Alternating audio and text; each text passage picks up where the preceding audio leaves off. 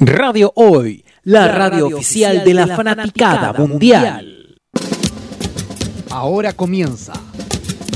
Hablemos de copropiedad, el primer programa en Chile sobre edificios y condominios, conducidos por Carmen Gloria Pérez y Aníbal Ahumada, con el gentil auspicio de SBO, Servicios Contables para Edificios y Condominios. Hablemos de copropiedad. En Radio Hoy.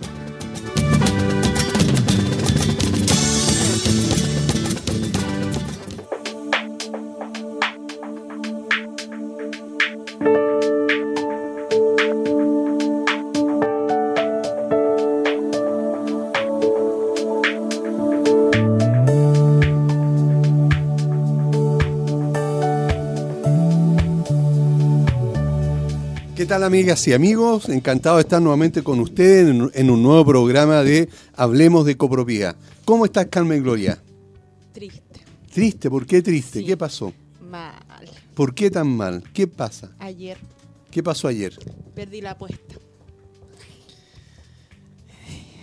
Yo pensaba que ese marcador iba a ser 3 a 0 favorable a Chile. Ok, continuando con el programa, hablemos de copropiedad. ¿Y tú cómo estás? Yo muy bien. ¿Seguro? Sí, muy bien. Hoy día no me dijiste eso respecto al partido. Ah, bueno, pero es que eso ya pasó, ya estamos en otro momento, ahora estamos pensando en copropiedad. Que enfrentar la molestia que tienes. Sí, claro, por supuesto que sí. Y eso eh, ya, ya pasó, eh, creo que hay temas hoy día más importante, como es precisamente hablar de la copropiedad, hablar, digamos, de eh, temas que afectan eh, directamente a todos los propietarios y a las comunidades. Mi tema, ¿Mm? el estar mal, afecta a una nación completa. ¿Ah, sí? Sí, pues, no solamente los copropietarios. Ah, ya. Ese 3-0 nos va a doler y nos dolió. y te duele. dale, dale, sí, correcto, ya, ok. Ya, pero mira, ah, mira, nos están recomendando algo que, sea, que es mucho mejor. Oh. ¿Verdad? Yo creo que eh, tenemos que hacerle caso a Carlos y eh, ponernos serio con esto y empezar a, eh, a, a darle duro al programa. Así que... Por favor. Como no lo hicimos ayer con Perú. Eh, ya. Este programa ¿Sí? es presentado por SBO Servicios Contables para Edificios y Condominios, una gran solución a los problemas contables de los administradores y comunidades, donde los pueden encontrar en el fono WhatsApp más 569-98240438. Y para quienes nos quieran enviar preguntas, consultas y demás, se lo pueden hacer en el fono WhatsApp de la radio más 569-872-89606 perdón, eh, sí, estábamos justamente a través de la. De, la del WhatsApp de la radio nos pueden hacer las consultas, pero también, a través de, las redes sociales. De las redes sociales. ¿Y ¿Qué redes sociales? ¿Cuáles son, por ejemplo? por ejemplo, tenemos Twitter. Tenemos Twitter. ¿Y cuál sería ese? H copropiedad, arroba H copropiedad. Fanpage. Fanpage. ¿Cuál sería? Hablemos de copropiedad. Muy bien. Instagram. Hablemos de copropiedad. Hablemos de copropiedad. Correo electrónico. Sí, Hablemos de copropiedad arroba gmail.com. Bien, muy bien. Pasó la prueba Carmen Gloria. ¿Cómo que yo la pasé? Yo me lo sé. Hay otro que no se la sabe. Ah, ya, ok, correcto. Ya vamos a entrar en discusiones. ¿Qué discusiones? Por ejemplo, hay una discusión muy importante que tenemos que conversar hoy. De hecho, hay, tenemos un tema muy interesante hoy día que hace referencia a recursos humanos en las comunidades. Ya, ¿qué significa eso? Sí, contratos de trabajo. Ya. ¿Qué ¿Tienen que tener contrato de trabajo los trabajadores? No creo. sí, será necesario. Pero si va por dos días y un reemplazo, ¿por qué no le hacemos una boleta? O mejor, mejor le hacemos un recibo de eso de librería nomás. Ah, un vale por. No, no un vale por, un, recibo, conforme. claro.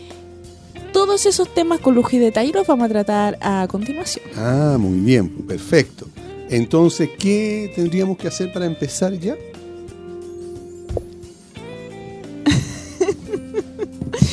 Mira, no me dejas leer un WhatsApp que me está llegando. Ah, ya, ok. Bueno. Antes de... A ver, para, ir introduciendo un poco el tema. Em, generalmente hay muchos reclamos de los residentes que son por temas de gastos comunes en las comunidades. Sí, claro. Pero, para variar. Pero si englobamos todos los problemas que pueda tener una comunidad, eh, por, lo menos nosotros no hemos hablado de lo que son los conflictos laborales. ¿Ya? Y generalmente hay mucho conflicto laboral entre los residentes y los trabajadores porque los residentes no entienden mucho, uno, cuáles son las funciones de los trabajadores y cómo está el código laboral y cómo lo amparan a ellos. Así ¿ya? es. Entonces, en base a eso, cuando nosotros vamos a, mm, a contratar a una persona, ¿qué es lo primero que deberíamos hacer? Y eso es lo que vamos a ir explicando en este programa. Ah, muy bien, pues, perfecto. Entonces, la pregunta es, antes de contratar a una persona, antes de contratar a un trabajador para que cumpla su función, que puede ser conserje o aseador, Claro, mayordomo también o puede ser. mayordomo, claro, Sí, deberíamos, en primer lugar, conocer a esa persona, deberíamos eh, te- eh, hacerlo, hacerle llenar una ficha, o nosotros, digamos, eh, llenar los datos mínimos básicos para poder ejecutar el contrato. o sea, lo mínimo, y, y- y en primera instancia, sobre todo ahora que estamos en, en- en un proceso donde hay muchos inmigrantes, tendemos a dar trabajo a cualquiera que incluso está recién llegando al país. Que no Sí. sabemos si llegó de forma legal o no legal, no sabemos si tiene un permiso para trabajar. Así es. O sea, a veces la necesidad es tan fuerte de tener a alguien, por ejemplo, en conserjería o bien en, en un puesto de auxiliar de aseo, que contratamos a cualquiera. Así es. Independientemente de eso, no basta con que digamos, eh, no- nos entreguen un currículum vitae, ¿verdad? Y de ahí uno dice, sacamos los datos y da lo mismo porque la necesidad es tan grande de encontrar a alguien que, que cubra ese turno que dejamos a cualquier persona. Pero debemos tener eh, presente que eh, hay leyes que las comunidades deben respetar, los integrantes de los comités deben respetar y por supuesto que obligación del administrador respetar. Y ante eso eh, tenemos que empezar a ser rigurosos con esto porque cualquier infracción a las normas que, rijan a la ley laboral o incluso a la ley de extranjería puede significar multas bastante grandes en contra de la comunidad por haber, como les decía, infringido alguna de estas normas. Y además de eso, eh, comprometerse a, eh, eh, a situaciones bastante serias, como que si ese, el trabajo de ese extranjero no resulta, porque se le desvincula, porque renuncia, hay que devolverlo a su país de origen pagando la comunidad, en este caso, el, el pasaje, junto, y si llegó con familiares, junto con toda la familia. Y eso es lo que llamamos nosotros, eh, eh, esto tiene que, bueno, antes de que pase eso, evidentemente nosotros deberíamos tener escriturado un contrato. Así es, pues. ¿Ya? Claro y muchas veces nos, toma- nos topamos con la sorpresa de que, claro, están estos extranjeros, eh, están ya trabajando en la comunidad y ni siquiera tienen este contrato, que es un contrato básicamente sujeto a, mm, a- al empleador, Así es. ¿ya? Y no existe. ¿ya? O sea, nos llegamos a ese, a ese límite. Y uno se empieza a preguntar, ¿qué pasa con ese trabajador que no tiene un contrato, que no está regular, que ni siquiera todavía tiene el permiso de trabajo? Claro. ¿Cómo lo hacemos? Sí. Y aquí se expone la comunidad. Bueno, en primer lugar se expone, por empezar por lo más, lo, lo- lo menos, lo menos caro, se expone a las multas que pueda pasar la autoridad al respecto. Pero también se expone a que si ese trabajador tiene alguna, algún accidente, desde eh, empezando, digamos, eh, por el trayecto o ahí mismo en el lugar de trabajo, se va a ver enfrentado la comunidad a una situación bastante grave. Primero porque eh, va a tener que financiar el accidente de ese trabajador, ¿verdad? no hay licencias médicas, por lo tanto va a tener que además pagarle la, eh, el, el sueldo de todas maneras. Y debemos recordar que cada persona que se accidenta por, por situación laboral donde vaya, la entidad que lo recibe debe informar a la dirección del trabajo. Por lo tanto, se va a dejar caer la dirección del trabajo. Y si además la persona es extranjera, extranjería también va a ser de la suya, ¿verdad? Y va a intervenir y todas esas multas las va a tener que pagar la comunidad, que no son pocos. ¿Y por qué? Porque era más fácil tener a alguien o pagarle por debajo. Claro, ¿ya? así es. Pero esto es súper eh, rápido de visualizar para un residente cualquiera, porque, por ejemplo, si me preguntan a mí, ¿cómo yo como residente, cómo me puedo dar cuenta si a estos trabajadores les están pagando como legalmente corresponde o le están haciendo estas especies de egreso? Fácilmente uno lo puede ver si empieza a revisar el gasto común. Así es. Porque evidentemente estos personajes o estas personas que están contratadas, que ni siquiera están contratadas, ¿ya? Eh, les van a estar pagando a través de un egreso. Claro. O con un comprobante, un, un recibo cualquiera, y no a través de la liquidación de sueldo, que es lo que corresponde. Así es. Incluso en algunos casos, hasta el cheque, ¿verdad? Que se le entrega o el sueldo, abierto. ¿verdad? Va abierto para que, como no tienen cédula de identidad eh, nacional, para que lo cobre otra persona, algún familiar, amigo u otro compañero de trabajo a veces, a nombre de ese, de, ese trabajador extranjero. ¿verdad? Hasta en eso eh, caen muchas comunidades y lo hemos visto lamentablemente después que eh, se lamentan los, eh, las comunidades debido a las tremendas multas que tienen que pagar por este tipo de situaciones. No, y lo más simpático que eh, estas personas necesitan sí o sí acreditar y, e informar a extranjería de su, de su situación actual en, en el país.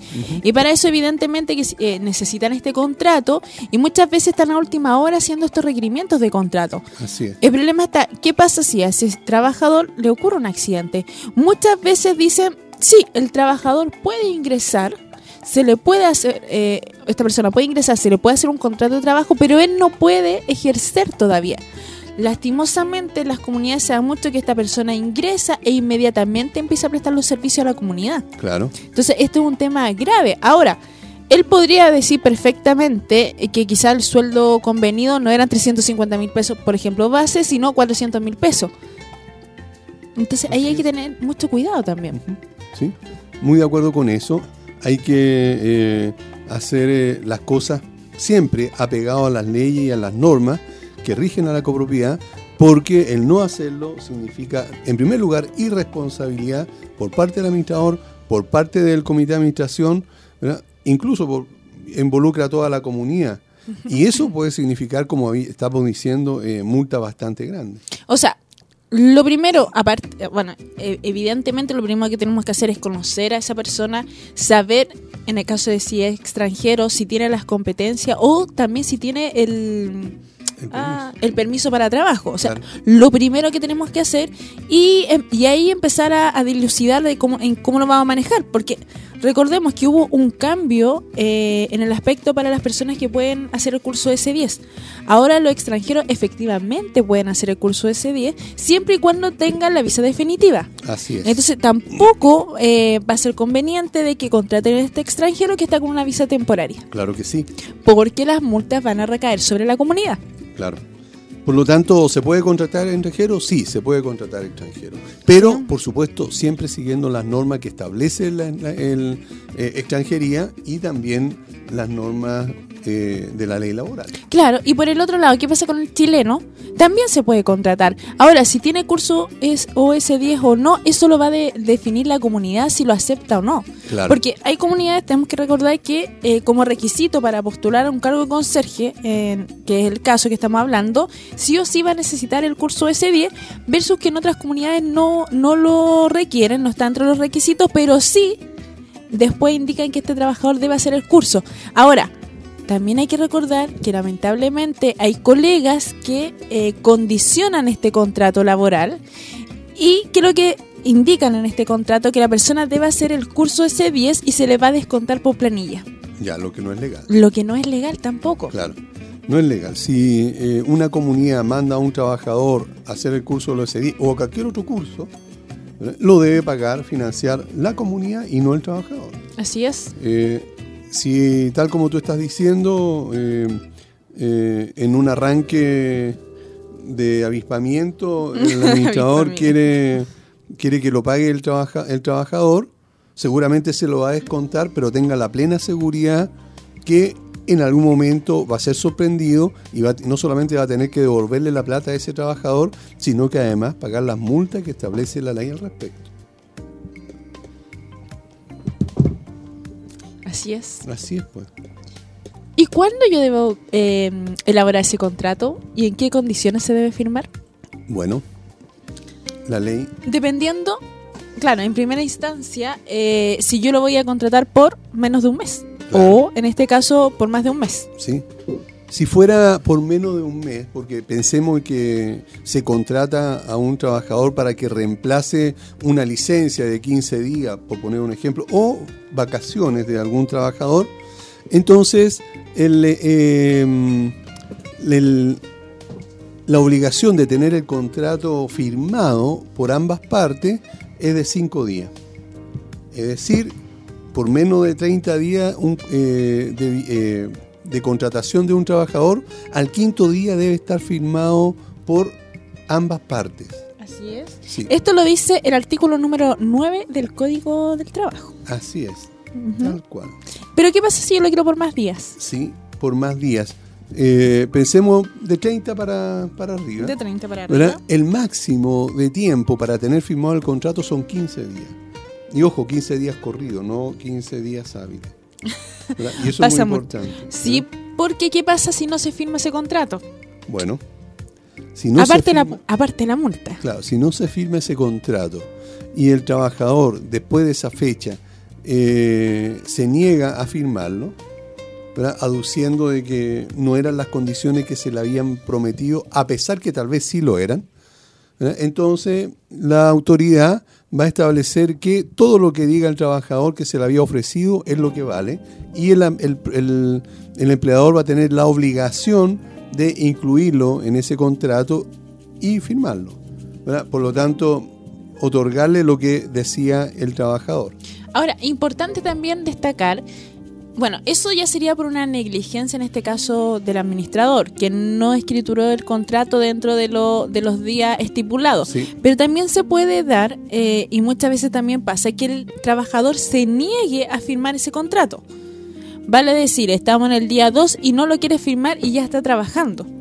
Claro. ¿ya? Que se puede dar esa instancia. En esa instancia, ¿qué es lo que hay que hacer nosotros como en este como administradores? Debemos enviar a mm, la dirección del trabajo ese contrato, pero siempre dentro de los días estipulados. Por eso que es importante. O sea, no puede ser el día 6 si es por un contrato de menos 30 días. No Así puede ser es. el día 16 si es por un contrato eh, superior a 30 días. Así es, claro. Y es por eso que es tan importante entonces apegarse a las normas. Ahora, evidentemente, que por un lado o el otro, ¿verdad? si un trabajador, a pesar de que eh, eran las condiciones que dice en el contrato, no lo quiere firmar, evidentemente que lo mejor es que en cuanto se vence ese contrato, de vincularlo inmediatamente.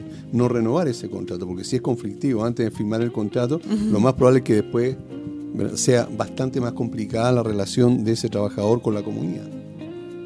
Así es. ¿sí? Eso, eso es lo que es en referencia a los contratos. A los contratos. Ahora, ¿sí? Claro, la ley también indica que los contratos que se generan en Chile no es necesario que se firmen ante notario. No, Ahora, extranjer- extranjería, por el otro lado, nos dice que a los extranjeros, sí o sí, estos contratos deben estar firmados ante notario. sí, Y con las cláusulas que corresponden de acuerdo a la visa que tienen. claro que sí. Y lo mismo con los anexos.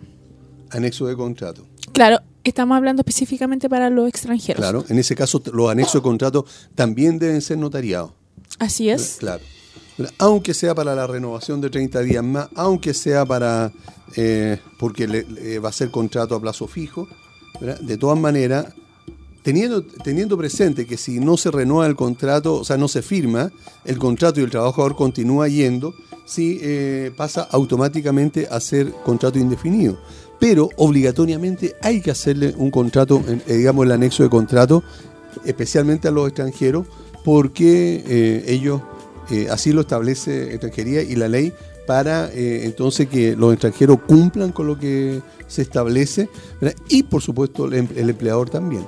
De esa forma entonces no evitamos multa. Aquí toda infracción, cualquier falta por parte del empleador significan multas y multas bastante altas, digamos, en beneficio fiscal y para perjuicio de la comunidad.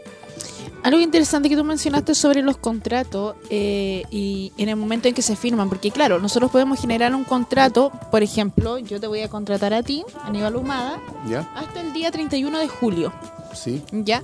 Pero si yo llego el día primero de em, agosto, por ejemplo, y no te quiero renovar ese contrato y te, y te aviso el día primero de agosto, ya no sirve de nada. No. Tú ya eres indefinido. Así es. Entonces, si yo no te quiero renovar, evidentemente te tengo que informar sí o sí el día 31. por el contrario, si yo te quiero renovar por 60 días más, por ejemplo, el día 31 debo informártelo, porque no saco nada que sea el día 1 de agosto, porque ya automáticamente pasa a ser un contrato indefinido. Por lo tanto, debería estar firmado antes del 31 del mes anterior, o el último día hábil del mes anterior, ¿verdad? Claro, eso debería, debería ser así para que no pase a indefinido. O si no queremos renovarle a ese trabajador, para que entonces no tengamos que pagar eh, como, como la indemnización eh, por ser contrato ya indefinido. ¿Mm? Sí, eso, eso es re importante que los- lo- especialmente los integrantes del comité lo tengan claro. Muchas veces el administrador eh, eh, se olvida de hacer este contrato, se olvida de notificar al, trabajador y lo hace a última hora o ya ha pasado el plazo. Eso va a significar multa. Si ese trabajador va a la inspección del trabajo, tengan la plena seguridad que las multas o el acuerdo que se le pague todo lo que el cálculo que saque el, el- el trabajador es lo que deba pagársele. Por lo tanto, ya no se va a ir, digamos, el trabajador sin, sin más plata que la del mes, sino que seguramente con el mes de aviso y las vacaciones proporcionales. Otro tema interesante es, ¿y qué pasa mucho en las comunidades? Eh, ¿O lo hacemos a la vuelta de una canción? Sí, ¿Qué, qué hacemos con los reemplazos? Cuando necesitamos un reemplazo de urgencia, ¿será necesario hacer un contrato? Perfecto. Después entonces de esta pausa, vamos a contestar esa pregunta. Ya estamos de vuelta con nuestro programa Hablemos de Copropiedad. Así es. Y Carmen Gloria, antes de recordarnos la pregunta que nos estaba haciendo, ¿verdad? nos tiene que contar algo sobre qué. SBO, Servicios Contables para Edificios y Condominios, una gran solución a los problemas contables de los administradores y comunidades. ¿Dónde los pueden encontrar? En el fono WhatsApp más 569 98240438. ¿Cómo? Ya. ¿Cuál Viste, es el- Siempre me preguntas cuando me equivoco. el- Más 56. Se me enreda la lengua. ya, Más 569 98240438. eso es. Muy bien. Esta vez te salió, pero perfecto. Siento, siento, siento tu comentario un poco que me estás molestando. No, para nada. Pero voy a pensar que no es No, así. no, no, no, de ninguna manera. Sí, habíamos Eh, quedado, Sí, ¿en qué habíamos quedado? habíamos quedado eh, con una pregunta que pasa mucho en las comunidades. Sí, ¿qué pregunta? ¿Qué pasa en las comunidades? Generalmente falta un conserje o un aseador, pero no nos avisa. ¿Ya? No nos avisa y esto es sorpresivo y tenemos que buscar ese reemplazo. ¿Ya? La pregunta es, ¿esa persona que va de reemplazo necesita contrato ¿Va a ir por cuántos días? ¿Un día? Ah, por un día, por un turno. por un turno? No. No. ¿O sí? Lo que pasa es que. La, la pregunta, que- la, pre- la pregunta habitual que mm, se que- o, o la respuesta habitual es para, no, ¿para qué le pagamos por un egreso por debajo? Claro. Y la pregunta mía es a quien da esa desfavorable respuesta. ¿Ya? ¿Qué pasa si tiene un accidente? Eso. ¿Qué puede pasar? ¿Qué, qué- a dónde va a ir ese caballero que tú eh, le dijiste le va a pagar 30 luquitas nomás por el turno? Sí. 35, 40 para los que pagamos más. ¿Ya? 40 mil pesos imponibles. No, pues 40 nomás, pues. Si estamos pensando que la, la respuesta es para una persona que no le quiere hacer contrato. Bueno. Lo que pasa es que. ¿Qué te pasa, chiquillo? ¿Qué te Sí. pasa? Es que nosotros deberíamos hacer contrato eh, hasta por un día, ¿verdad? aunque suene ridículo, aunque suene eh, absurdo, porque la ley establece que todo trabajador debe tener un contrato. ¿Qué es lo que sucede? Que complica mucho a las comunidades, complica mucho a la administración hacer contrato solamente por un turno, porque después las personas se van a ir, ¿verdad? Y va a tener que pagar la previsión, y va a tener que cotizarle, todo eso, etcétera. Por lo tanto, la gran mayoría no los hace, pero comete un error. ¿Verdad? Entonces, a veces es mejor trabajar un poco más, es mejor eh, ejecutar eh, la labor como corresponde y cotizarle a esa persona por ese día. Eso es lo que es lo que nos va a responder cualquier eh, inspector de la dirección del trabajo. Cualquier abogado eh, le- eh, que, que sea especialista en la ley laboral. Así es. Sí. Pero en la práctica eso no es así. La gran mayoría, como te digo, de, la- de las comunidades y las administraciones no hacen contrato ni pagan cotizaciones por ese día o por ese turno trabajado. Pero se, también se arriesgan a una infracción. Ahora, tú dices que la gran mayoría de las comunidades no lo hacen. Evidentemente no lo hacen. Uno, porque, digámoslo, es latero, Sí, claro. quizás. Pero yo creo que no es tan latero. Yo creo que lo hacen por desconocimiento y por ser más prácticos. ¿Ya? Eh, en atención a que elaborar un contrato, puedes tú tener un contrato tipo. Cosa de que si esta persona veía reemplazo, el mismo administrador puede ir, caerse la- eh, dejarse caer en la comunidad, hacerlo firmar y listo. Es así de sencillo. Después no necesitamos generar una liquidación cuando el valor es cero es por menos de 30, eh, perdón, un finiquito. Es por menos de 30, y de, de 30 días. Entonces, también la ley la hace bien fácil para nosotros como administradores. ¿Ya? El tema de cómo le- lo cotizo es lo mismo que yo tuviera un trabajador por fin de semana noche o un trabajador por turno. O sea, tampoco hay una, mm, una cosa muy difícil. Alguien me podría decir, ya, pero ese reemplazo se ejecutó el día 2 de julio y la liquidación yo la tengo que pagar el 31.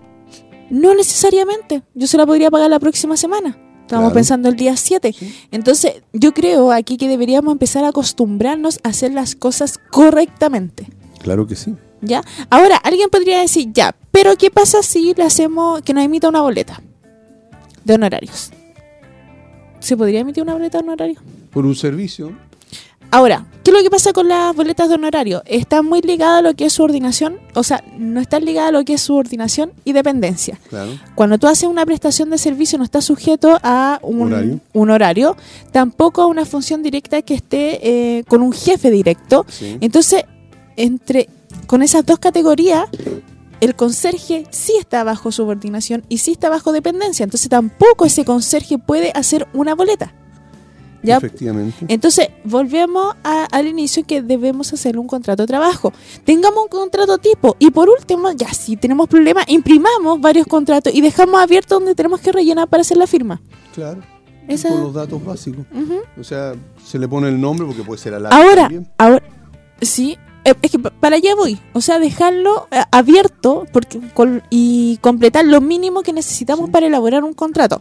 Ahora, alguien me podría preguntar, ¿qué es lo mínimo para elaborar un contrato? Buena pregunta. Lo mínimo que tenemos que tener es el nombre completo, evidentemente, el RUT de esa persona, ya, la fecha de nacimiento, estado civil, nacionalidad, domicilio, comuna, evidentemente, eh, a qué AFP está asociado, ya. Claro. También tenemos que saber si es pensionado o no, Muy ya bien. si es pensionado activo, sistema de salud previsional. Eh, la fecha de ingreso, evidentemente, fe- el tipo de contrato que le vamos a ejecutar a esa persona y la durabilidad de ese contrato. Ya. Si es por un día, claro. Juanito trabaja ese día, Sí. ¿ya? El cargo que va a ejercer, el sueldo base y la movilización y colación en el caso que corresponda y evidentemente la jornada laboral que va a ejecutar. Perfecto. O sea, si tenemos un contrato y dejamos todo eso abierto, evidentemente nos hace mucho más fácil la elaboración del contrato para el reemplazo de ese turno en particular. Ahora, también hemos visto eh, que muchas veces los las vacaciones tampoco se pagan como con contrato. O perdón, o se pagan a través de egresos. Los reemplazos de vacaciones. Ah, los reemplazos de vacaciones. Claro, eso también es un problema bastante serio. Porque llevamos a una persona a un edificio por 10 días o por 15 días para que haga un reemplazo y esa persona que está yendo a ese, a ese reemplazo, a pesar que trabaje en otro lugar, muchas veces son los mismos conserjes de otro edificio, que van a cumplir una función en un turno distinto al que tienen en el otro edificio, a pesar que tiene una, un contrato, a pesar que se le paga cotizaciones por el otro empleador, Aquí también se debería hacer lo mismo. Se debería hacer un contrato de trabajo por los días que vaya a estar y se le deberían pagar las cotizaciones que corresponden. Y por supuesto que el contrato debe establecer lo mismo que tú decías, los datos básicos y eh, también el sueldo base, si va a tener locomoción o colación, etcétera. Porque si se accidenta en, el otro trabajo, digamos, donde está haciendo ese reemplazo, por supuesto que no puede hacer uso de los beneficios que tiene con el empleador eh, eh, permanente, sino que debería entonces eh, eh, tener los beneficios a- por este otro empleador que es el reemplazo que está haciendo. Eso, Y la pregunta es, ¿por qué no se hace? Alguien podría decir, es que le vamos a pagar mucho menos. claro. O le vamos a pagar mucho más si le hacemos un contrato. Bueno, está dentro de los requerimientos que tenemos que ejecutar. Que la O ley sea, establece. Claro, es una cuestión mínima. Generalmente, eh, y uno lo puede ver a través de estos foros de internet, cuánto se ofrece por el pago de eh, por turno. En algunas comunidades son 20 mil pesos, en algunas otras son 30, otras son 40 mil pesos, eh, 40 mil pesos por un reemplazo de un turno. Agreguémosle las cotizaciones, ¿cuánto es? El 20%, 20 mil pesos. Claro, 4 mil pesos más. claro. ¿Y cuántos dolores de cabeza nos evitamos? Sí.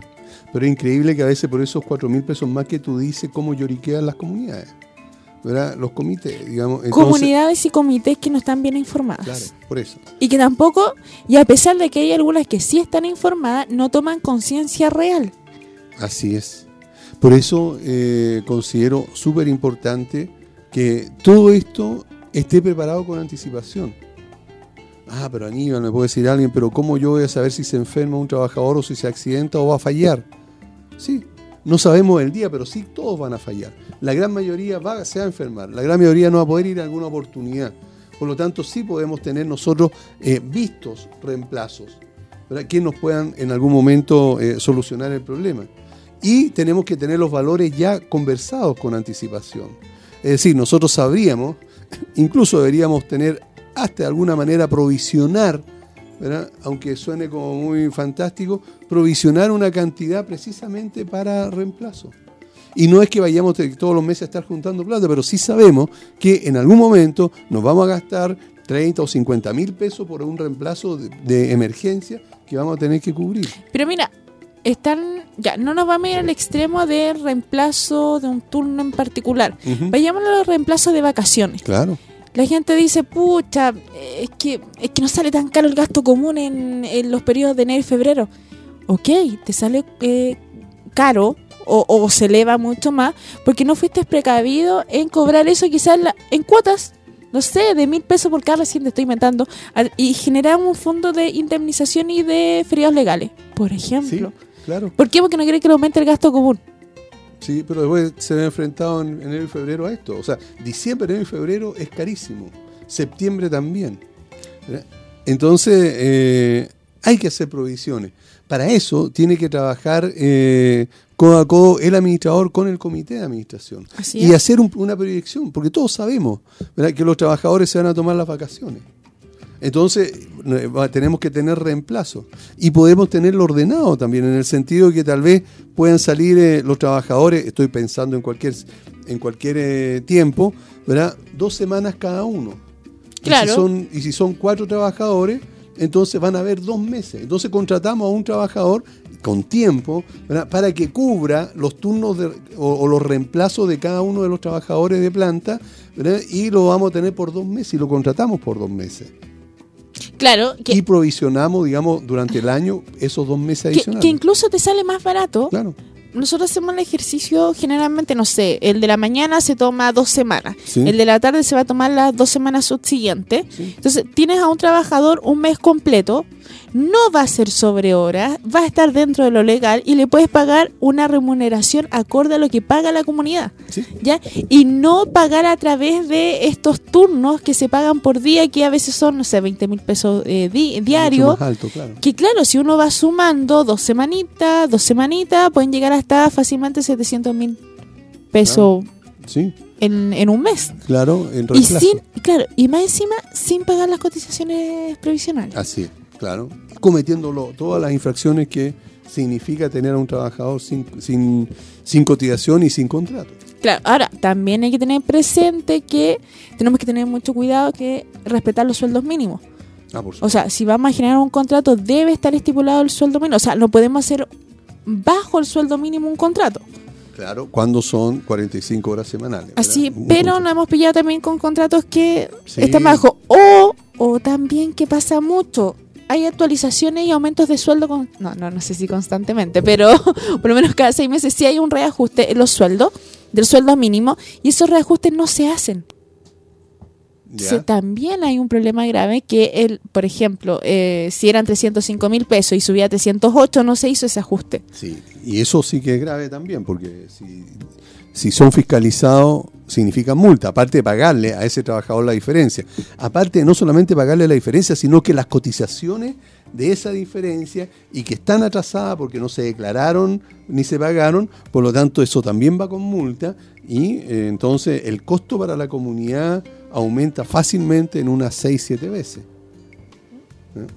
Por lo tanto, es mejor seguir todas las normas y cumplir eh, cabalmente con lo que establece las instrucciones de la ley al respecto. Ujú. Devolvamos. Ya. Estábamos con los tipos de contrato. Eh, de acuerdo a la ley existen dos tipos de contrato, uno fijo e indefinido. ¿Sí? ¿Ya? Ahora, ¿cuál es el contrato fijo? A plazo fijo. A plazo fijo. El contrato a plazo fijo es cuando yo quiero contratar a alguien, como estábamos conversando, porque me va a reemplazar a todos los trabajadores en sus vacaciones y van, él significa que va a estar dos meses. Ahí entonces es a plazo fijo, pero también a lo mejor yo lo necesito contratar solamente por 15 días porque tengo un trabajador con derecho a vacaciones. Entonces lo puedo hacer por, eh, por eh, esos 15 días. O tal vez estoy contratando a alguien y lo quiero tener a prueba durante un tiempo, que pueden ser uno, dos, tres, seis me- tres meses, no sé. También eso es a plazo fijo. Interesante. Porque se da mucho en las comunidades que dicen no le vamos a hacer contrato porque está a prueba. Mm. Sí, ese es desconocimiento. Ya pasa mucho. No, no, no, no se te ocurra Aníbal hacerle contrato porque esa persona está a prueba. Claro. Pero ¿qué es a prueba? No entienden el concepto de que a prueba, básicamente yo lo puedo tener un mail y pasar un contrato. Claro. Pero ¿por qué pasa eso? Porque generalmente lo que quiere la comunidad, primero, tiene desconocimiento. Y esto es lo extraño, ¿ah? En la gran mayoría de las comunidades, los integrantes del comité de administración son trabajadores, son empleados. Por lo tanto, ellos saben sus derechos. Sin embargo, quieren vulnerar los derechos de sus trabajadores. Entonces, eh, no quieren hacer el contrato porque dicen así no evitamos pagar las leyes sociales. Caso error. El peor negocio que puede hacer una comunidad es tratar de ahorrarse eh, los pagos previsionales. Porque eso va a significar que en algún momento, en algún momento, le van a pasar la cuenta. Y lo más probable es que esa cuenta venga multiplicada por muchas veces el valor de lo que debieron haber pagado oportunamente. Así es. Pasa mucho también, eh, bueno, volviendo al tema de los contratos a plazo fijo, que las mismas comunidades, eh, dado el tema de las vacaciones, piden que los reemplazos sean los mismos trabajadores. Ya contratados, ¿sí? Ya contratados. ¿Qué quiere decir esto? Que tenemos trabajadores que van a cumplir doble jornada, Doble turno, doble turno. a lo que evidentemente es ilegal. ¿Pero qué se aplica? Es que sale más barato, es de confianza. Claro, entre traer a un desconocido y pagarle, y, digamos, y tener a, a un trabajador de los nuestros, preferible tenerlo de los nuestros. Por último, lo beneficiamos, dice. Claro, es, es un premio, se lo Claro. merece. Y también hay un mal hábito de los mismos trabajadores en querer ganarse esa platita de más. Lo que pasa es que yo considero de que la aspiración es justa, de querer ganar más dinero, ¿verdad? de querer eh, eh, tener, digamos, un ingreso extra. El problema está en que no debe ser en la misma comunidad. Claro, ¿verdad? No, o sea, no debe ser con el mismo empleador. Tal vez ese trabajador podría eh, conseguirse otro pololito, otro trabajo en otro lado, hacer estos turnos extra. Hay muchos trabajadores, ojo, ah, que son que de verdad son esforzados.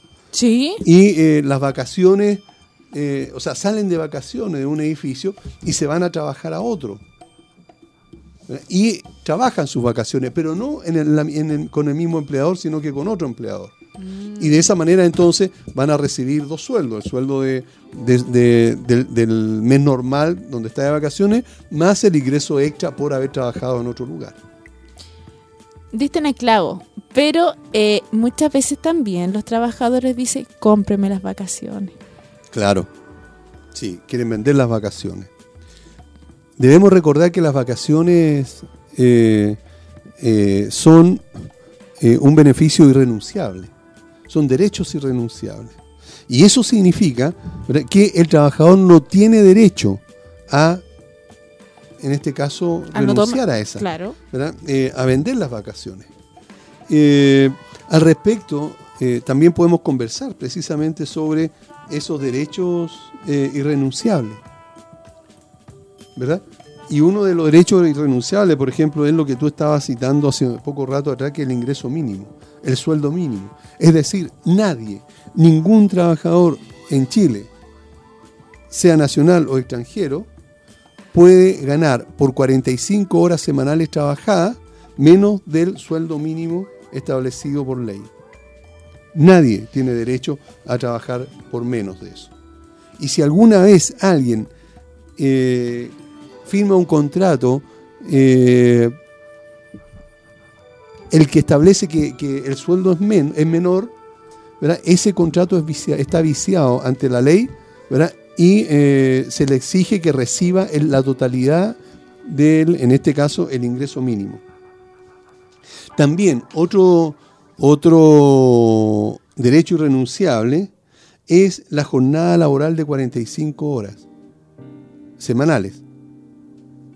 Nadie, ningún trabajador puede renunciar a esto y decir yo quiero trabajar 50 horas semanales. Ah, ok. Ya, ya te sigo, te sigo. Sí, correcto. Por lo tanto, podrá tener hora extraordinaria, o sea, eh, eh, incluso a través de un anexo de contrato, Ojo, pero tampoco puede ser eh, más de tres meses continuadas esa hora acuerdo. extraordinaria. ¿de acuerdo? Pero durante ese tiempo, máximo dos horas diarias, pero aparte de las 45 horas. Es decir, se le va a tener que pagar las 45 horas más ¿verdad? las horas extraordinarias y después podemos co- podemos conversar sobre cómo se calcula la hora extraordinaria. Pero nadie, ningún trabajador en Chile puede, eh, puede voluntariamente trabajar más de 45 horas semanales. Nadie. Por el contrato.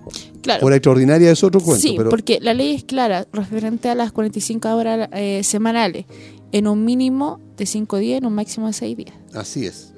Claro que sí. O sea, Tal cual. Aquí no podemos pasar. Ahora, es distinto cuando hablamos eh, de jornadas laborales que son de menos, trein- de menos de 30 horas semanales. Claro. Que ahí estaríamos dentro de los que hablamos de los part-time. Sí, por ejemplo, lo que hacen los fines de semana, trabajo Claro. los fines de semana, etcétera.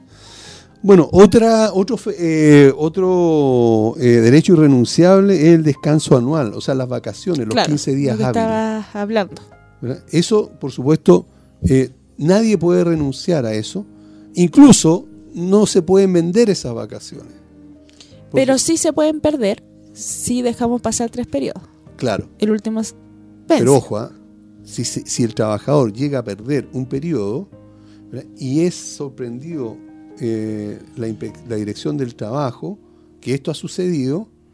Se, se culpa y se multa al empleador. Siempre y cuando tú hayas notificado antes a la dirección del trabajo. Claro, y hayas informado que el trabajador Juanito no se quiere tomar las vacaciones, bla, bla, bla, y tú hablaste con él, enviaste una carta certificada y todo lo que corresponde, ahí podrías, eh, entre comillas, salvarte como empleador. claro. O derechamente ¿verdad? ser un empleador, eh, en este caso autoritario, y si no se quiere tomar las vacaciones, mandarlo de vacaciones y no permitirle el ingreso. Y le mandamos una notificación a la inspección del Mm, trabajo. Hay que tener cuidado ahí porque las vacaciones son consensuadas. Claro. Pero si Entre están cumpliendo empleado- los tres periodos, ¿verdad? Pero es Entonces, que, sí, pues, pero la ley igual te da la opción, o sea, no es que te dé la opción, pero te dice, usted ya la perdió, claro, la perdió por el trabajador, sí, claro, ¿ya? sí. Sí. Pero también se puede, se puede optar por eso. Pre y postnatal. También tenemos, claro, el pre y postnatal. Ojo, ¿ah? el pre y postnatal, evidentemente que es, eh, es un derecho irrenunciable. Nadie, ninguna mujer puede renunciar a este derecho de irse en el tiempo que corresponde y volver después, antes del tiempo que del, eh, del postnatal. el día del descanso semanal también, eso es muy importante. El séptimo día es obligatorio. Ningún trabajador tiene derecho a renunciar al séptimo día laboral. ¿Qué, signi- significa ese séptimo día? Significa que solamente puede trabajar seis días a la semana, no siete. Eso es.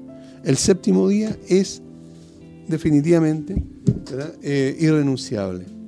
Todos merecen descansar, al menos un día a la semana. Y esto es, eso es así. Por otro lado, y por último, tenemos eh, los cinco días pagados al trabajador que ha sido padre. También ahora un derecho irrenunciable. Es decir, si un trabajador varón, bueno, fue padre, ¿verdad? independientemente que esté casado por como sea, ¿verdad? con el solo hecho de ser padre, tiene cinco días financiados por el, por el empleador. Dentro del mes. Sí, y también tiene derecho a que si, bueno, lo, lo deja consensuado con la madre de esa guagua, que también se puede tomar un postnatal, Ah, claro. siempre que sea Sí, consensuado. claro, ojo, pero esa irrenunciabilidad es para la mujer, en primer lugar. ¿verdad? O sea, ese es un derecho, digamos, en, en el caso Sí. estamos hablando de los derechos irrenunciables. Los cinco días por natal, en este caso del papá, Sí, sí, sí, sí, pero yo me estoy viendo a lo que la mujer puede. Después Ah. de tantas semanas también Sí. está este derecho que se le puede dar al hombre si es que quiere tomarlo o no. Sí, claro. Generalmente la mujer es la que se queda con la guagua por un tema de lactancia y lo práctico que es. claro, Pero también es un derecho que pudiera tener, en este caso, el padre. así es. Y por último, otro derecho irrenunciable son los días que establezca la autoridad. La autoridad podría decir en algún momento, es un derecho, como ha sucedido en, lo- en los últimos tiempos con los, en este caso con los, las fiestas, las fiestas patrias. Que entre medio ellos dicen tal día va a ser irrenunciable y Tenemos- nadie puede, eh, nadie Eh, puede trabajar. Na- Estamos na- hablando nadie de los puede trabajar. Estamos hablando de los malls o de los Sí, locales. es que, que bueno, es que enfaticemos mucho en eso, porque generalmente cuando uno llega a una comunidad y se encuentra con los conserjes, dicen, bueno, nosotros estamos con... eh, ¿A cuánto nos va a pagar el primero de mayo? Por Claro. ejemplo, ¿a cuánto nos va a pagar el 25 de diciembre? Porque son feriados irrenunciables. Claro, irrenunciable para algunos, pero no para todos. Y, Y- lo establece la, la autoridad. ¿Y para quién sería ese feriado irrenunciable? Para la- la- el, el- el retail y también Para los comercio. malls, comercio en general. Comercio. ¿verdad? Claro. Por lo tanto, eh, no es para las comunidades, por ejemplo. Claro, y es, tampoco es que sea obligación del empleador pagar un porcentaje mayor al 50% de esa hora extraordinaria. Así es. Ya, porque también muchas veces los trabajadores, que yo creo que son muy pillos, y saben más que hasta incluso los administradores, Sí, exigen que por un eh, de- eh, feriado irrenunciable se pague, no sé, al 100% o a un bono fijo, siendo que no es así. Lo que pasa es que en muchas oportunidades, y aquí hay que tener cuidado, porque eh, a veces han negociado con los empleadores, que pueden ser los administradores o la misma comunidad, un valor distinto y mayor al que eh, generalmente se estaba pagando. Y desde el momento en que se, se empieza a pagar, ya, se- ya eh, empieza a haber una costumbre. ¿verdad? Y ese ya es un derecho adquirido. Claro, pero es muy distinto porque hay comunidades que son recién llegados. Bueno, ahí sí, claro. Ya. Entonces, lo ideal acá, y yo creo que es súper bueno y súper eh, prácticos para todos, es dejar estipulado y escriturado cuánto se van a pagar el 25 de diciembre, por ejemplo, que son feriados más escritos, dejarlo todo muy bien estipulado en el mismo contrato. Eso es lo ideal. Claro que sí. O sea, por los feriados, entre comillas, renunciables o lo podemos de- especificar, indicar cuánto es el valor que se va a pagar. Para no caer en estos dimi direte y finalmente en estas presiones a que estoy obligado a pagar más para que no dejen el turno votado. Así es, ¿Ya? claro. Nos vamos con una canción Ah, muy bien. de Pero Maná. no se vayan, amigos. de Maná. ¿De Maná? Sí, sí, de Maná. Sí. Ya nuevamente al aire con el programa Hablemos de Copropiedad. Y Carmen Gloria precisamente estaba preparando una forma distinta de contarles sobre SBO. Escuche por favor con atención lo que le quiere decir Carmen Gloria. Yo no estaba preparando una forma distinta. Ah, ¿no? Nuestro auspiciador nos pautea. Ah, ya. Así que cuidado con lo que vamos a decir sobre ese SBO Servicios Contables para Edificios y Condominios, una gran solución a los problemas contables de los administradores y comunidades. ¿Dónde los pueden encontrar? En el fono WhatsApp más 569-98240438. Muy bien, a la primera salió perfecto, ¿verdad? Eso está muy, muy bien. SBO, no se olviden, amigas y amigos. Es que me mandan WhatsApp, si me equivoco. Ah, ahí está. Porque están ah, súper pen- pendientes. Pues es nuestro auspiciador. Ya. Ok. Saludos entonces a los amigos de SBO. Ahora, si hay más auspiciadores que quieran integrar el programa, bienvenidos sean. Así, de todas maneras, Sí. mira, nunca hemos hablado acerca de eso. De, hacemos una invitación a todas las empresas, ¿verdad?, que quieran apoyar nuestra, nuestra labor de, de- de difusión de, lo- de los temas relacionados con la copropiedad. Contáctense con nosotros, ¿verdad?, a, a través de, eh, de Twitter o a través de fanpage o a través del correo electrónico nuestro que es hablemos de copropiedad arroba gmail.com.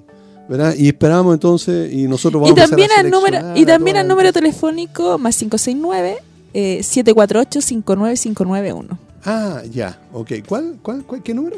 Más 569-748-59591. Perfecto, ahí entonces pueden llamar también para eh, eh, postular a ser, Ajá, eh, postular. a, ser auspiciadores del programa Hablemos de Copropiedad. Sí, y hay alguien que nos está apoyando que no es nuestro auspiciador, pero que sí nos apoya, que es una empresa que es de energía total. Ah, muy bien, energía total. Sí, que nos Saludos a ayuda de- ahí a, a publicitar el programa. Sí, claro, ellos están continuamente apoyándonos, eh, retuiteando o eh, a eh, A través, de a, a través de los correos electrónicos. Los correos Los tienen en su firma. Eso, ¿verdad? Y dice así, ¿verdad? Está el logo nuestro y dice, eh, hablemos de copropiedad y sale también la hora en que se transmite el programa y todo eso. Así que muchas gracias a los amigos de Energía total. Energía Total, Fabián Arevalo. Fabián Arevalo. ¿Y a qué se dedican ellos? Ellos son una... Uf, uf, uf. ¿A qué no se dedican? Es Ah. la pregunta. ¿Ya? Es una empresa que se dedica a eh, hacer reparaciones, todo lo que está relacionado con temas eléctricos. Por ejemplo, cambio de luminaria LED. Puede ser. Ya. Sí. También ven bombas bombas de, mm, de agua potable, ¿Ya? grupo electrógeno, eh, portones eléctricos, em, ¿cómo se llama esto? Sistema de alarma incendio. Mm. ¿Y no lo podríamos conocer mejor? Deberíamos invitarlo algún día que nos vengan a contar lo que hacen y por qué lo hacen y cómo lo hacen, ¿verdad? Sí, pues, ¿Sí? invitémoslo, Ya. dejamos la invitación abierta. Ok, vamos a dejar la invitación abierta para Fabián Arevalo. Arevalo ¿verdad? para que se contacte con nosotros, ¿verdad? Para invitarlo a nuestro programa. Muy bien. Sigamos. Sigamos. Adelante, por favor, Carmen Gloria. Los micrófonos. de Oye, Radio eres muy mala onda. Yo, yo voy a decir que te, que te picaste, pero bueno. ¿En qué sentido? ¿Por qué? ¿Qué estábamos hablando? Em, Estábamos hablando de copropiedad, estábamos hablando de los trabajadores del edificio, acerca de los contratos, de la forma correcta de hacerlo, de contratar a los trabajadores, qué, qué datos son los que se requieren para formalizar un contrato y también la forma correcta de, de- de ejecutar esto Ya, bueno. Teníamos listo el contrato. Se firmó el contrato dentro de, De los eh, plazos de los establecidos. plazos ¿Y establecidos. cuáles son los plazos? ¿Te acuerdas? Yo parece que me acuerdo. Dilos tú. Claro, si son menos de 30 días, los contratos deben estar listos y firmados por ambas partes antes del quinto día. Si el contrato es por más de 30 días, obligatoriamente el- el- los contratos deben estar firmados por ambas partes antes de los 15 días. No se pueden olvidar de eso porque excederse en un día ya es infracción. Así es. Eh, control de asistencia, pues. ¿Qué pasa con el control de asistencia? O sea, no basta con tener un contrato. Ah, No, correcto. pues, Por te- eso que en el contrato además debe estar establecido el horario de- y los turnos que tengan los trabajadores. Y respetando lo que está establecido en el código laboral. O sea, lo que decías tú, alguien que trabaja de lunes a sábado no puede estar trabajando 48 horas a la semana, Así es. por ejemplo. Claro. O también un nochero no puede estar trabajando el día sábado, o sea, de lunes a sábado. Porque alguien podría decir, oye, pero un nochero puede trabajar de lunes a sábado. Ujú. Y la- las 12 de la noche, ¿verdad? Y sale a las 7. No, no, no, claro, y manteniendo estas 45 horas a la semana, Claro. que podría ser el juego del el turno de que hace en la semana. Pero ¿por qué no puede el día sábado? Cuando, porque si trabaja general, como trabajan la mayoría generalmente entre las 10 u 11 de la noche hasta las 7 de la mañana del día siguiente u 8, eh, está cumpliendo las 45 horas la salida del sábado en la mañana. Entonces, evidentemente que no puede continuar trabajando el sábado noche porque estaría trabajando hasta el día domingo. Y recuerden ustedes que el séptimo día es obligatorio el descanso y entonces estaría excediendo también las 45 horas semanales. Por eso, Ujú. Sí, es que estoy anotando algo que, que no creo que se me olvide. ya. Claro, eh, como tú lo decías. Sí, evidentemente como tú lo decías. Té, leche, pan. Leche, pan, todas las cosas que tengo que llevar a Ah, mi ah, casa. para la casa. ya. Ah, yo pensé que era algo relacionado con... Oh, y eres mala onda. Sabes que estoy aquí. Sí. Es que eso es lo entretenido de, de este tema en particular con los trabajadores. Hay tanta información que anda dando vuelta Sí. que uno lo tiene que tener muy clarito cómo lo trabaja. Tú estás hablando de estas personas que trabajan, que no, no se puede trabajar el día eh, domingo. Depende, porque tenemos turnos en que sí se trabaja el día domingo. Siempre y cuando Ya, se pero- cumplan las horas. Ya, uno, siempre y cuando se cumpla la hora y siempre y cuando ese trabajador por lo menos tenga dos domingos al mes libre Sí, y estos domingos que él trabaja sean compensados con un día a la semana. así es. Claro. Sí, porque no puede trabajar siete días. Eso no- nos quedó todo muy claro. Por lo tanto, eh, podrá, no sé, si trabajó el domingo, se va a la casa y regresa el miércoles o el martes. Depende, depende digamos, los días que, que le den libre. ¿Verdad? Pero siempre tiene que eh, tener... eh, Un día libre. Claro, siempre tiene que tener eh, eh, un descanso que es el séptimo día. Claro, que en este caso, claro, pues estamos hablando para jornadas que van con turno mm, de 4x4, por ejemplo. Claro. ¿Ya? Ah, ojo. Que, que si cae el día domingo, por ejemplo, o yo tengo un turno en que esa persona va el día domingo, independiente si es día, noche, lo que sea, si trabaja ese día domingo, evidentemente yo le tengo que dar un día a la semana libre. Así es. Sí, de todas maneras. ¿Qué ojo? Ojo porque eh, tú citaste algo que es bueno que, debemos aclarar. En las comunidades se trabaja mínimo cinco días, máximo seis. No hay turnos de 2x2, 4x4, 7x7, etcétera, que hay en las mineras y en otras partes, ¿verdad? En otras plantas, ¿verdad? Porque eso es para otro tipo de servicio. Pero en las comunidades, obligatoriamente, se deben trabajar, como digo, ¿verdad? Mínimo cinco días, máximo seis. Ah, claro, pasa mucho que las comunidades se ponen creativas. Sí, Y dicen, oye, pero dejémoslo que trabaje dos semanas al mes, después le damos como una semanita libre en el mes. Claro, evidentemente, si usted quiere hacer esto, tiene que pedir autorización a la dirección del trabajo. Evidentemente la dirección del trabajo le va a decir no, pero si a alguien creativo se le ocurre esto, por último, que pregunte a la dirección del trabajo antes. Sí, un dato, ¿ah? Todas las comunidades que han solicitado, por ejemplo, que los trabajadores ¿verdad? hagan turno de 12 horas, ¿verdad? o esto eh, 4, 4 y 4, no sé cómo le llaman, ¿verdad? 4 días, 4 noches, no sé qué, ¿verdad? Eh, han sido desautorizados, o sea, no han autorizado ninguno. Solamente autorizan a las mineras, a las plantas eh, industriales, ¿verdad? ese tipo de cosas, pero no a las comunidades. ¿Y qué pasa con estas comunidades de prestación de servicio? Perdón, eh, hay, hay empresas que son prestadores de servicio de guardias. Sí. Y ahí tenemos 12 horas trabajando. Bueno, eso, eso funciona, ¿verdad? Y es y, eh, funcionaría siempre y cuando fueran plantas industriales, fábricas, eh, incluso eh, bancos. Pero no funciona para las comunidades. Es decir, una empresa de guardia que viene a la comunidad X a, prestar su servicio debe amoldarse a lo que establece la ley al respecto y los trabajadores externos, eso, deben tener turnos de 7 horas y media o de 45 horas a la semana, pero no turnos de 12 horas. Derechamente no pueden. A lo menos que, insisto, la solicitud formal a la dirección del trabajo Y se la dieran. Y se la dieran.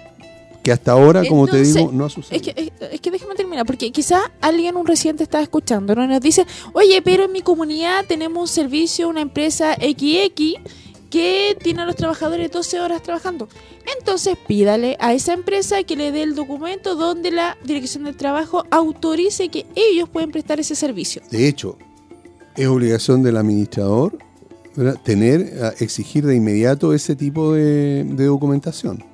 así como le exige a esa empresa externa que eh, al momento de entregar la factura por el mes correspondiente, entregue también el comprobante de cotizaciones y de pago de sueldo de los trabajadores que asistieron a, esa comunidad, también se le puede pedir entonces, aun- la primera vez, que entreguen el documento oficial de la Dirección del Trabajo donde lo autorice a tener jornada de 12 horas. Para esa comunidad, ojo, porque a lo mejor la empresa de guardia tiene uno de 12 horas, pero es porque generalmente se dedica a atender plantas industriales. Pero debería ser específico para esa comunidad con nombre, dirección y RUT. Así es. ¿eh? Eso es muy importante que quede claro. Y bien estipulado. Sí, Control de asistencia. sí. Como habíamos dicho, debemos tener un control de asistencia. Ya. La ley así lo obliga. De hecho, cuando van los señores de la Dirección del Trabajo y te fiscalizan, siempre te piden el registro de control de asistencia. Dos tipos de registro de control de asistencia. Uno, el tan clásico y bien ponderado libro de asistencia, Ya. ¿ya? Y el otro que es un reloj control. Pero no cualquier reloj control.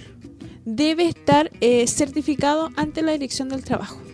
Por ahí muchas veces nos dice, oye, este reloj control lo usamos nosotros, te lo pasamos, costaba 30 mil pesos, no está certificado. Y ante la Dirección del Trabajo, usted no posee un reloj control certificado. Entonces, si vamos a contratar una empresa o vamos a hacer pedir cotizaciones, deben estar certificados. ¿Y cómo se controla eso? ¿Quién es responsable primero de llevar ese, ese control de asistencia? Sí. Evidentemente el empleador. El empleador. ¿Y cómo lo lleva?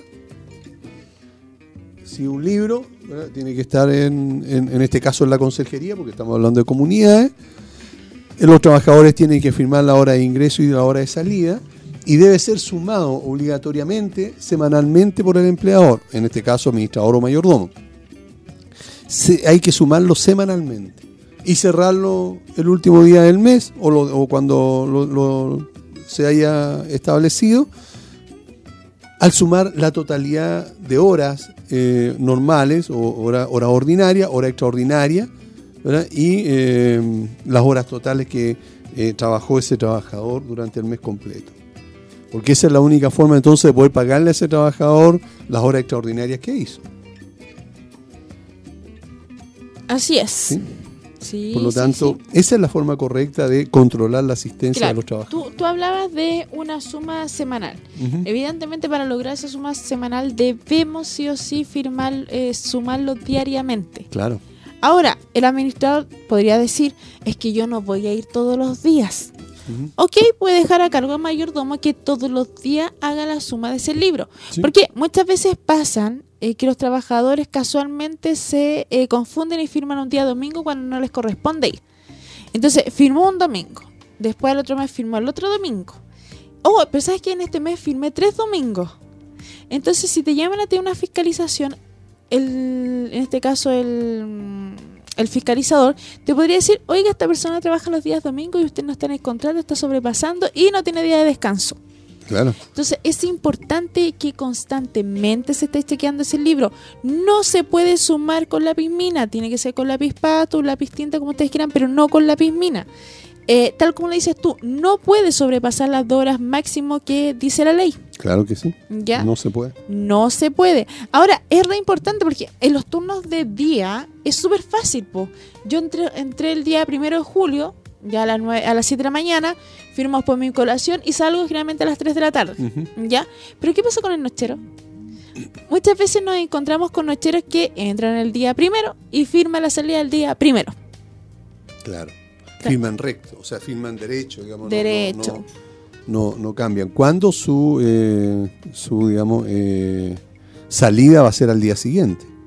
Por lo tanto, ese tipo de cosas, ¿verdad? Eh, es necesario que el administrador primero lo tenga claro, le pueda enseñar a los trabajadores cómo firmar el libro y, eh, debe estar controlándolo eh, habitualmente, semanalmente. Alguien podría decir, tal como tú señalas, ¿verdad? Es que yo no voy todos los días a las comunidades, perfecto, el administrador no es necesario que vaya todos los días a las comunidades.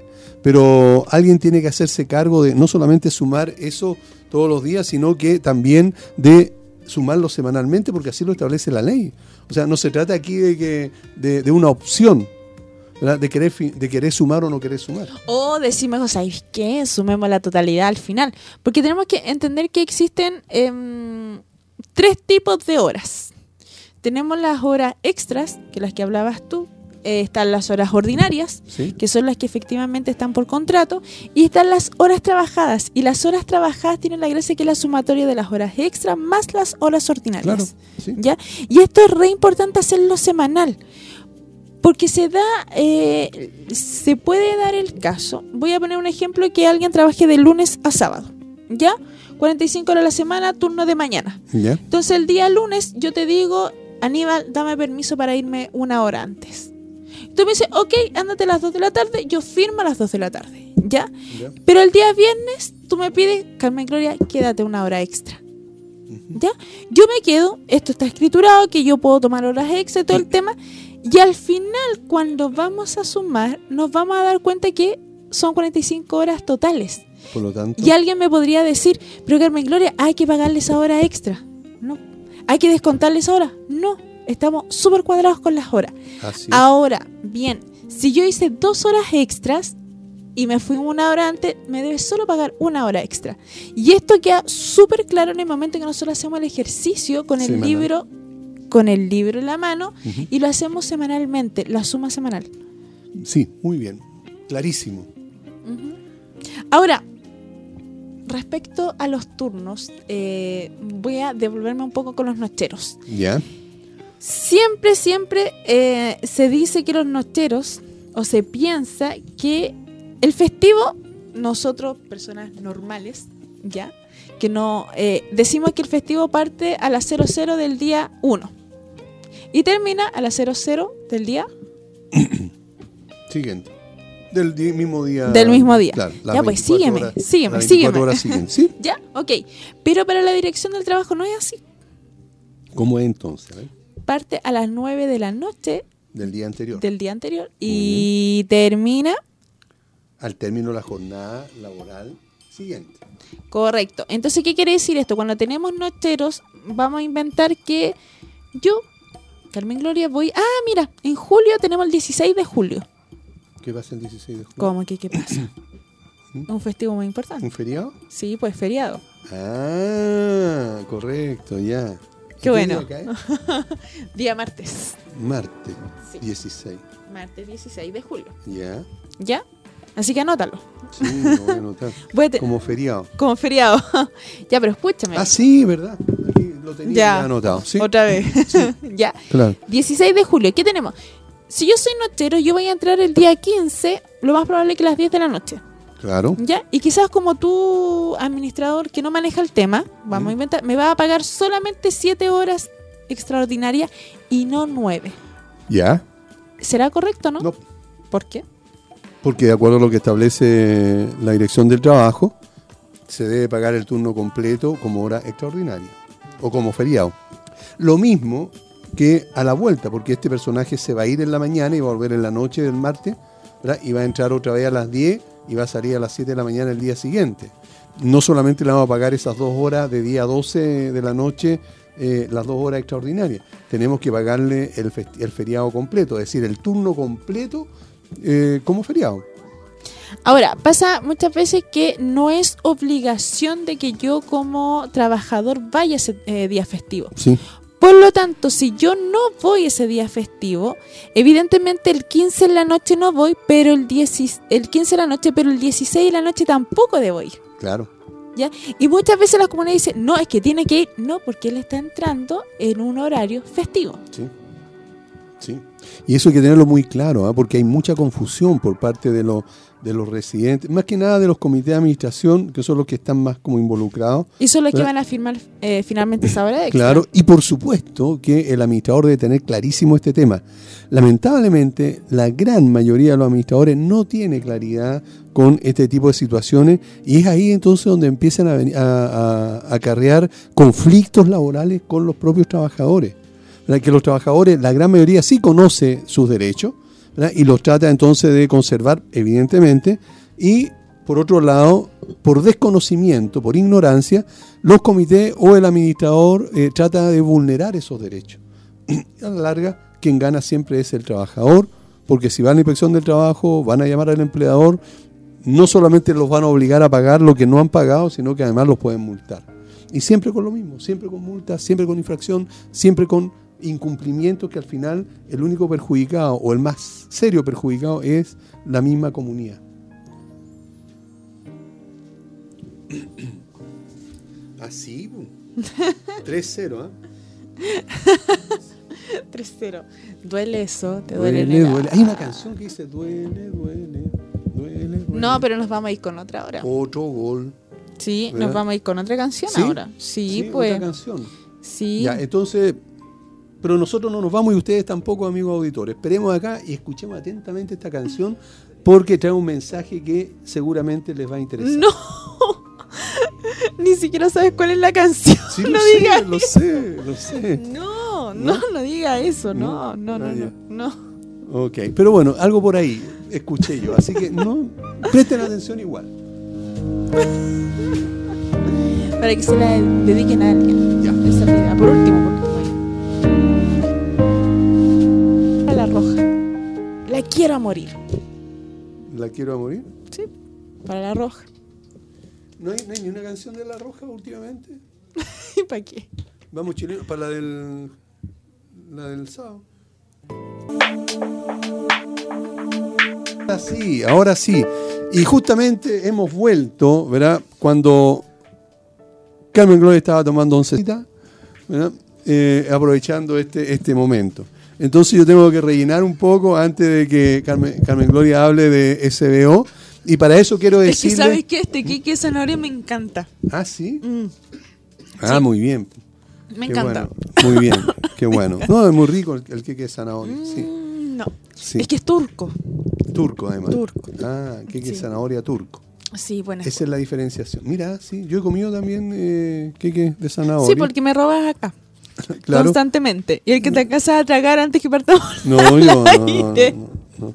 Así que, bueno, Evidentemente todo este programa está eh, siendo presentado y apoyado eh, por SBO, Servicios Contables para Edificios y Condominios, una gran solución a los problemas contables de los administradores y comunidades. Donde lo pueden encontrar en el fono WhatsApp más 569-98240438. no vayas a, patear la choca de té que tiene ahí abajo. Puedes ponerla aquí arriba nomás si no hay problema. Ya, si la gente no le va a molestar, ¿verdad? Al contrario. ¿verdad? Entonces, eh, entonces podemos continuar 15 segundos. 15 segundos de demora en la mención. Mira, muy bien. Y el No. tiempo pasa, el tiempo es muy valioso. Bueno, continuemos. Bueno, tú estás claro que el tiempo pasa. y sí, pues, O sea, yo lo puedo ver en...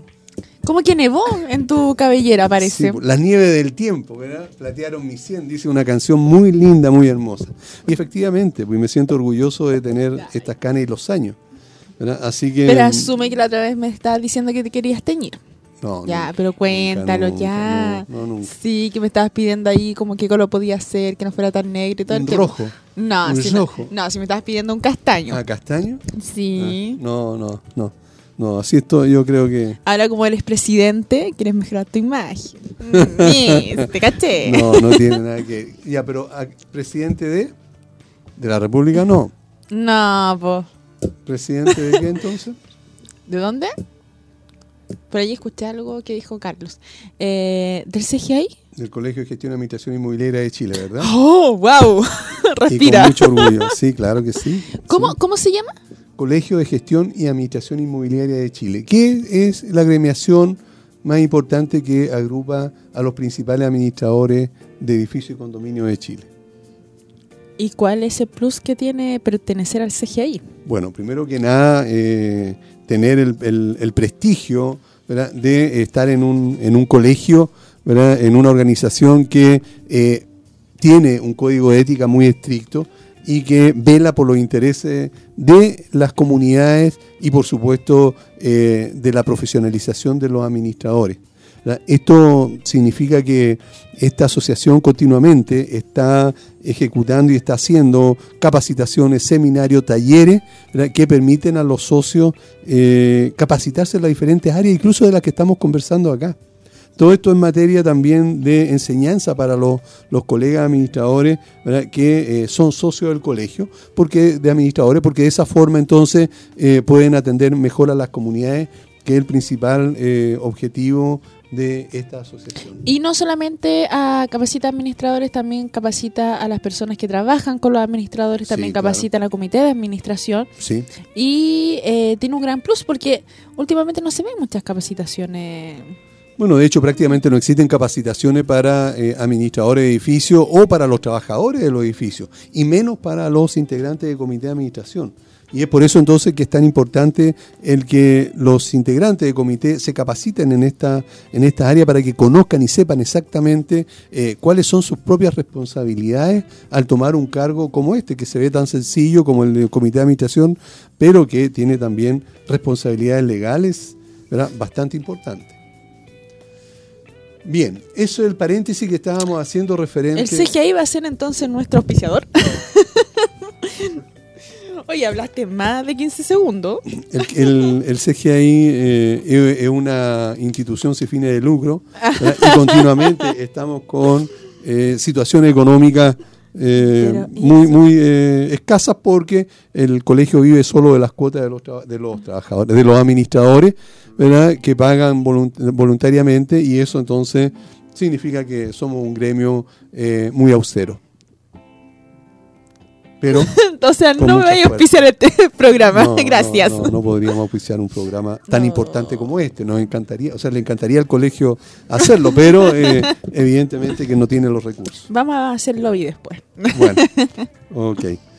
Bien, Sigamos pues. sí, ya casi nos quedan, nos queda muy poco tiempo, por lo tanto vamos a terminar o a, o a- o a cerrar, digamos, el ciclo relacionado con los trabajadores, los contratos de trabajo en las comunidades y también las condiciones de trabajo para, eh, para eh, eh, establecer en ese contrato y respetar también, por supuesto, lo que establece la ley al respecto. Muy bien. Y seguimos con Aníbal Humada.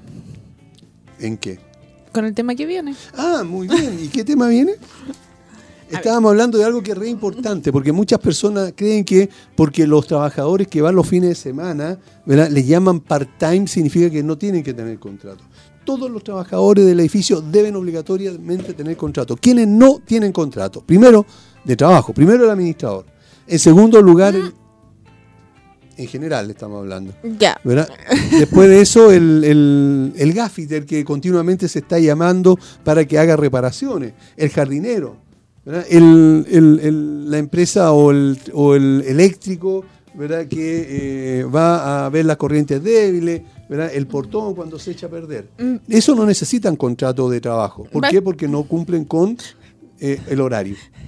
Porque no están con subordinación y dependencia. Así es, tal cual. Mira qué interesante. Pero sí pueden hacer un contrato de prestación de servicios. Eso sí, como externo, ¿verdad? Sí, pero también hay comunidades que eh, contratan una especie de maestro eh, que está contratado por la comunidad que cumple una jornada laboral y que hace como todas estas reparaciones eh, un poco eléctrico, eh, un poco Mm. De mantención le llaman. Claro, un sí. cargo de mantención y que andan bastante, bastante bien. Bueno, pero si lo contratan con horario, evidentemente ahí tienen que contratarlo también con contrato de trabajo subordinado a las 45 horas. Evidentemente. Pero si no cumple eh, horario, si solamente se le llama cuando hay alguna falla, alguna, alguna emergencia, evidentemente que no necesitan con- eh, hacerle contrato. De Sino trabajo. claro, de trabajo. Sino que ahí entonces puede haber una prestación de servicio que podría ser, es un contrato de prestación de servicio, y ahí entonces podría ese trabajador o ese maestro técnico entregar una boleta de honorario o factura, si es que eh, es un poquito más grande y, y- y es persona jurídica.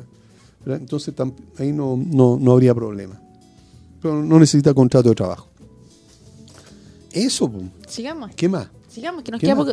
Pues si tú tienes la Tú pauta. también la tienes ahí. Estaba no prestando sé. mucha atención cuando nosotros conversábamos sobre el tema. Estaba comiendo ¿verdad? queque. Estaba comiendo queque y tomando té. ¿verdad? Bueno, pero, pero eh, también estaba, yo pensé que estaba escuchando lo que estábamos conversando. Otra situación que también es importante porque es causal de multa, es que en las comunidades obligatoriamente debe estar en algún lugar eh, todo lo relacionado con los contratos de trabajo eh, de los trabajadores, los contratos, como estaba diciendo, las liquidaciones de sueldo, los finiquitos, los pagos previsionales, ¿verdad? los pagos, digamos, comprobante, feria, comprobante feriado legal. etcétera. Eso debe estar actualizado. Ahí iba así con mi lista y me, me mataste, ya. Claro. Eso tiene que estar en algún lugar en la, en, la, en la comunidad porque el fiscalizador en cualquier momento puede llegar y él va a requerir esta información y debe estar disponible para que él la pueda chequear, revisar. Por lo tanto, esta, esta documentación se tiene que estar alimentando todos los meses, porque todos los meses hay liquidaciones de sueldo, podría haber una licencia médica que hay que sacarle fotocopia, ¿verdad? E incluirla, ¿verdad? También podría haber unas vacaciones de alguien, entonces todos los meses... Y la licencia médica también debe estar el comprobante de la eh, tramitación. Ah, claro, sí, de todas maneras. O sea, toda la documentación, entonces, que nosotros, los administradores tienen en su oficina, debe haber copia de esto también en la comunidad, en un lugar, como digo, que esté disponible para que el fiscalizador la revise si es que va en algún momento. Por otro lado, otro tema que también creo que es sumamente importante, está relacionado con los trabajadores, especialmente los aseadores. Los aseadores deben tener en algún momento. Eh, que cambiarse ropa, ducharse. Es muy importante entender que el tiempo de vestuario y o de ducha que contempla eh, se contempla perdón, como, trabaja, como horario de trabajo. Es decir, si el trabajador sale a las 3 de la tarde, debe estar establecido en el reglamento interno que tal vez a las 2 y media él puede dejar eh, sus funciones para ir a la ducha y después a cambiarse ropa. No es que una vez que haya marcado eh, o haya firmado la, salida de su horario de trabajo, deba eh, cambiarse ropa o ducharse. Tiene que hacerlo antes. Pero eso, el horario debe estar establecido en el reglamento interno de esa comunidad o por último en el mismo contrato de trabajo. Eh, el horario en que la persona se va a ir a las duchas o al, cambio de ropa. Y con eso estamos no solamente terminando el tema, sino que también estamos terminando el programa. ¿Ya? ¿Verdad? ¿Será así o no? ¿Escuché algo por ahí? ¿O tenemos tiempo todavía? Ah, tenemos 20 minutos más. Perfecto. No. Ah, no. ¿Cuánto? 5 minutos, 7 minutos. Ah, entonces aprovechamos de seguir conversando porque hay otra situación que también es sumamente importante que tengamos nosotros presente eh, como empleadores. Eh, la ley establece que no serán horas extraordinarias las trabajadas en compensación de un permiso siempre que dicha compensación haya sido solicitada por escrito por el trabajador y no autorizada por el y autorizada por el empleador. Esto es o por acuerdo de las partes. Lo que tú estabas hablando recién cuando decías que estabas pidiendo permiso el día lunes para salir una hora más temprano y después el empleador te decía que te quedaras el día jueves una hora más tarde. Si esto queda establecido, Esa, esa, esa hora extraordinaria que tú estás haciendo se compensa con la hora que pediste permiso en, la, eh, en el día lunes. Por lo tanto, si cuadramos allí, eh, vamos a ver que tenemos las 45 horas eh, semanales. Por lo tanto, no se paga hora extraordinaria y tampoco se le descuenta al trabajador esa hora que se autorizó a que se fuera antes. Y ahí entonces está la compensación que tú también explicabas hace un rato atrás. Pero es importante que quede claro porque a veces las personas, la- los- las comunidades, en este caso los administradores, cometen el error de descontar y de pagar una hora extraordinaria. Y al final, por supuesto que eso eh, trae como perjuicio a la misma comunidad, porque está pagando de más. Eso buscarme en gloria. En resumen, En resumen, ¿qué podemos decir? todo, todo, todo, todo, todo acuerdo que se llegue con el trabajador, todo ac- desacuerdo que se llegue con el trabajador, por ejemplo, que no quiera firmar el, el contrato de trabajo, debe quedar escriturado. Todo. Todo, por todo. escrito. O sea, todo por escrito. Si yo le digo a un trabajador eh, que vamos a hacer horas extra, que no puede extenderse más de tres meses, Así es. debe quedar escriturado. Si yo le digo a ese trabajador, o por ejemplo, la ley también nos habla sobre la obligación de informar. ¿Qué es eso? Está muy ligado con lo que es prevención de riesgo. Yo le debo informar a ese trabajador todos los riesgos que tiene en el momento de ejecutar su trabajo. Y esto evidentemente también tiene que estar informado y firmado. Reglamento de orden, higiene y seguridad siempre va a estar o reglamento de orden y higiene va a estar eh, para todas las comunidades que tengan 10 o más trabajadores. si tienen menos también tiene que ser un reglamento. Por ende, debe estar estipulado, debe estar escrito, debe estar firmado, que el, el, el nada que ver, el trabajador lo recibió. ¿Qué otra cosa más tenemos? Todo finalmente debe estar firmado y resguardado en pro del trabajador y del empleador. Y debemos recordar por último que todos los años, obligatoriamente, hay que actualizar los contratos, aunque no haya habido movimiento. A lo mejor a ese trabajador no se le subió el sueldo, no se modificó su, su estado laboral, etcétera. De todas maneras, hay que actualizarlo, aunque, aunque se pueda, aunque se señale esto, no ha tenido movimiento alguno, ¿verdad? se mantiene todo igual. Y eso basta con que lo firme solamente el empleador. Pero es motivo de multa cuando no eh, están actualizados los contratos de trabajo. Muy bien. No, ¿Tenemos algo más? sí, ¿Qué más? Por favor, adelante. Los micrófonos de Radio Hoy son tuyos, Carmen Gloria. rellena, rellena. ¿Por qué Entre que nosotros, porque nos quedan cuatro minutos. Ah, quedan cuatro minutos todavía. No, pero ¿qué, qué otra cosa es importante? Eh, bueno, ya dijimos que todo escritural, o sea, todo, todo, cualquier cosa debe quedar por escrito y firmado. Y firmado. Eh, si decimos que vamos a dar un bono por cuatro o cinco meses, dejarlo bien escriturado. Si tenemos una persona que del fin de semana no, si quiere hacer un reemplazo en el día de la semana, le hacemos un anexo de contrato y lo dejamos escriturado. Todo debe estar escriturado y resguardado. Siempre, ojalá con tres copias: una para el trabajador, otra para la comunidad y otro en resguardo del administrador. Ok. Bien, entonces, en resumen, los extranjeros que se pueden, se pueden contratar para las comunidades, Sí, pero ¿bajo qué condición? Deben tener por lo menos el permiso de, permiso de residencia. de Si no- trabajo. de trabajo. Si no tenemos a un, a un extranjero con permiso de trabajo, ¿lo podemos contratar? No, pues. No. Por lo tanto, si no tiene permiso de trabajo, Se puede contratar, ojo, Pero- se puede contratar, pero no puede trabajar. ya, correcto. ¿verdad? Y si lo queremos contratar, de todas maneras, o ya, lo, o ya lo teníamos contratado, tenemos que incluir en el contrato la cláusula de viaje. Es decir, comprometerse el empleador a pagarle el viaje de vuelta a ese extranjero en caso que se termine el contrato.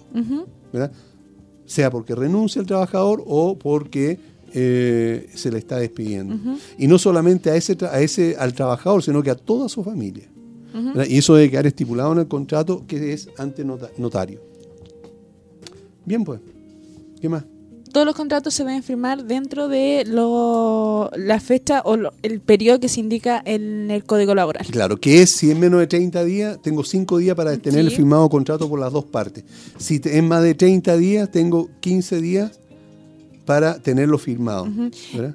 En el momento en que yo escrituro el contrato, debo tener las condiciones mínimas que, que necesito en ese contrato y todo debe quedar muy, muy bien establecido. Por ejemplo, si yo doy un bono, ese bono va a ser mensual, va a ser diario, movilización y colación. ¿Cómo la voy a pagar? ¿Proporcionar a, a los días trabajados? Por ejemplo. Por ejemplo, porque alguien podría decir, y se le pagará un bono mensual de, no sé, 400 mil pesos por movilización y colación. Pero si falta, y yo no agregué proporcionar a los días, se lo debo pagar. Así es. Claro O sí. sea, mucho cuidado, no hagamos la mala idea de copiar y pegar un contrato. Leamos muy bien cada cláusula que se está eh, indicando. Y hay que hacerse asesorar. Y si ustedes no tienen eh, alguien que los asesore y quieren saber más sobre estos temas, pueden llamarnos, pueden mandarnos un correo, eh, pueden eh, escribirnos por el fanpage o por Twitter y nosotros encantados les vamos a responder de manera individual, de manera pri- privada y de esa forma entonces eh, poder este, eh, apoyarlos también a todos los administradores y por supuesto a las, eh, a las comunidades y a los comités de administración. Yo te dije que estaba muy triste hoy día ¿Sí? por lo que pasó ayer. ¿Qué pasó ayer? Y tengo... Por lo, ah, por lo de la Ya, roja, pero, no me matí la introducción para el tema que viene, pues. Y nos vamos a despedir. Y nos vamos al próximo juego. El ju- jue- Jueves. Jueves, juego, Sí. viste, ando con, con la- con el tema Claro. que me afectó mucho mi corazón. Y lo tengo partido. Ah, ya. Ok, entonces una, sería una muy buena eh, forma de despedirnos hoy día justamente con esta canción, ¿verdad? ¿Cómo se Así es, corazón partido. Corazón partido, muy bien. Escuchemos la canción y de ahí nosotros nos vamos. Que No, les vaya ya muy nos bien. fuimos. Nos vemos, nos vemos el día jueves. Chao. Chao, chao. Nos volvemos a reunir en Hablemos de copropiedad. el primer programa en Chile sobre edificios y condominios. Muchas gracias por su sintonía.